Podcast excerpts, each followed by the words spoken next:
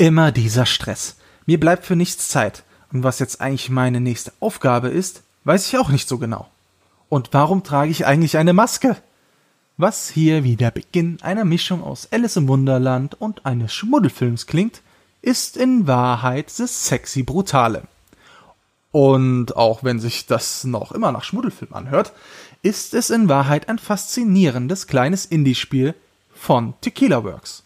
Ein kleines Studio aus Madrid, die zuvor schon das Microsoft-exklusive Zombie-Spiel Deadlight schufen. Aber zurück zu den Masken und The Sexy Brutale. Im Spiel steuert ihr aus einer isometrischen Ansicht den Helden Lefcadio Boone durch das mysteriöse und namensgebende Casino The Sexy Brutale. Ein Anwesen mit wundervoll gestalteten, aber recht kleinen Räumen. Die magische Maske, die Boone trägt, bekommt er von dem mysteriösen Bloody Girl, einer jungen Frau ohne Haut, ausgehändigt. Diese erlaubt ihm, sich aus der immerwährenden Zeitschleife zu befreien, die ihn und die restlichen Besucher des Casinos gefangen hält. Seine Aufgabe ist es nun, seine Freunde, ebenfalls mit magischen Masken ausgestattet, vor dem mörderischen Personal zu retten, sich somit die Fähigkeiten ihrer Masken zu eigen zu machen, herauszufinden, wie es zu der Zeitschleife kommen konnte, warum das Personal nach ihrem Leben trachtet und was es überhaupt mit diesen merkwürdigen Masken und dem Bloody Girl auf sich hat. Das wirklich Interessante an dem Gameplay ist, dass man die anderen Besucher nicht einfach warnen kann. Der Fluch der Masken erlaubt es nicht, dass sich Boone ihnen nähert. Somit kann man sich nie im gleichen Raum mit anderen Maskenträgern aufhalten. Sollte es doch geschehen, löst sich der Fluch von der Maske und jagt Boone durch den Raum. Erwischt er ihn, ist er dran. Dies zwingt ihn immer, um dem Geschehen folgen zu können, sich in Schränke zu verstecken und durch Schlüssellöcher zu spinksen. So gilt es sich, den Tagesablauf eurer Kameraden einzuprägen, aus belauschten Gesprächen Hinweise herauszufiltern und so dem mörderischen Personal das Handwerk zu legen. Jedoch habt ihr dafür immer nur einen halben Tag Zeit. Danach beginnt die Zeitschleife von vorn.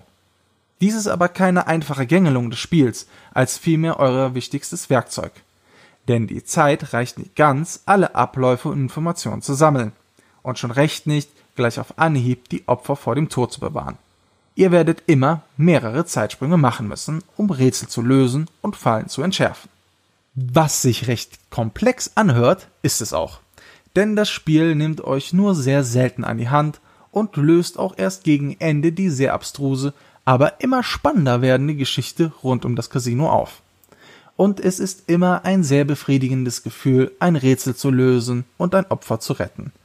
Trotzdem sollte man etwas Frustresistenz mitbringen, denn oft genug verläuft man sich oder scheitert an der knappen Zeit, die einem zur Verfügung steht. Dann muss man vom letzten aktivierten Speicherpunkt wieder loslaufen. Backtracking lässt grüßen. Auch die Spielzeit ist nicht gerade ausufernd.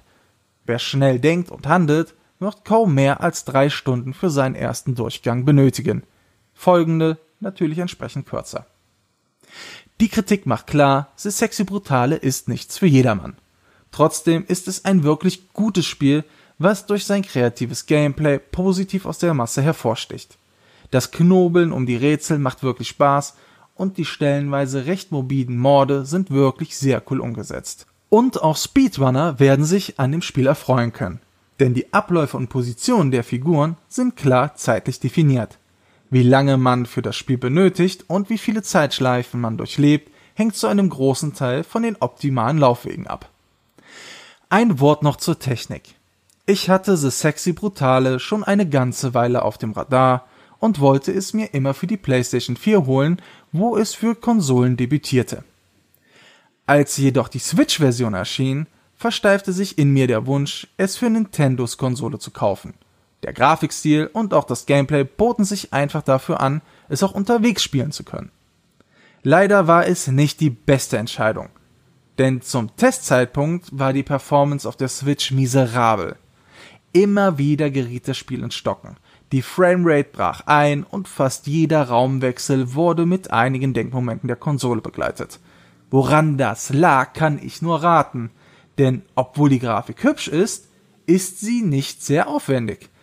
Meine Vermutung liegt darin, dass das Spiel, obwohl gerade nicht sichtbar, trotzdem alle Abläufe innerhalb des Casinos mitberechnet. Das wird wohl zu viel für den kleinen Tegra-Prozessor der Switch sein. Aber das sind nur Vermutungen und keine Tatsachen. Während ihr das hier hört, könnte auch schon ein Patch die Performance verbessert haben. Aber in diesem Moment, wo ich euch berichte, kann ich nur raten, auf eine andere Plattform auszuweichen, wenn ihr die Chance dazu habt. Aber keine Sorge, wenn nicht, denn unspielbar wird es nie. Fazit. Trotz kleinerer technischer Mängel und einer steilen Lernkurve kann ich The Sexy Brutale jedem wärmstens ans Herz legen. Ich konnte mich zu keinem Zeitpunkt an der farbenfrohen Grafik und dem kreativen Gameplay satt sehen. Es hat einfach Spaß gemacht, in Manier von täglich grüßt das Murmeltier einen Mord nach dem anderen zu vereiteln. Weswegen, auch wenn es makaber klingt, ich mir gerne mehr Morde gewünscht hätte. Für wen ist das Spiel? Für frustresistente Knobler und Speedrunner und für all diejenigen, die nach einer kreativen Abwechslung suchen. Für wen ist das Spiel nichts? Für diejenigen, die mit Indie-Spielen nichts am Hut haben oder sich nicht gerne stressen lassen.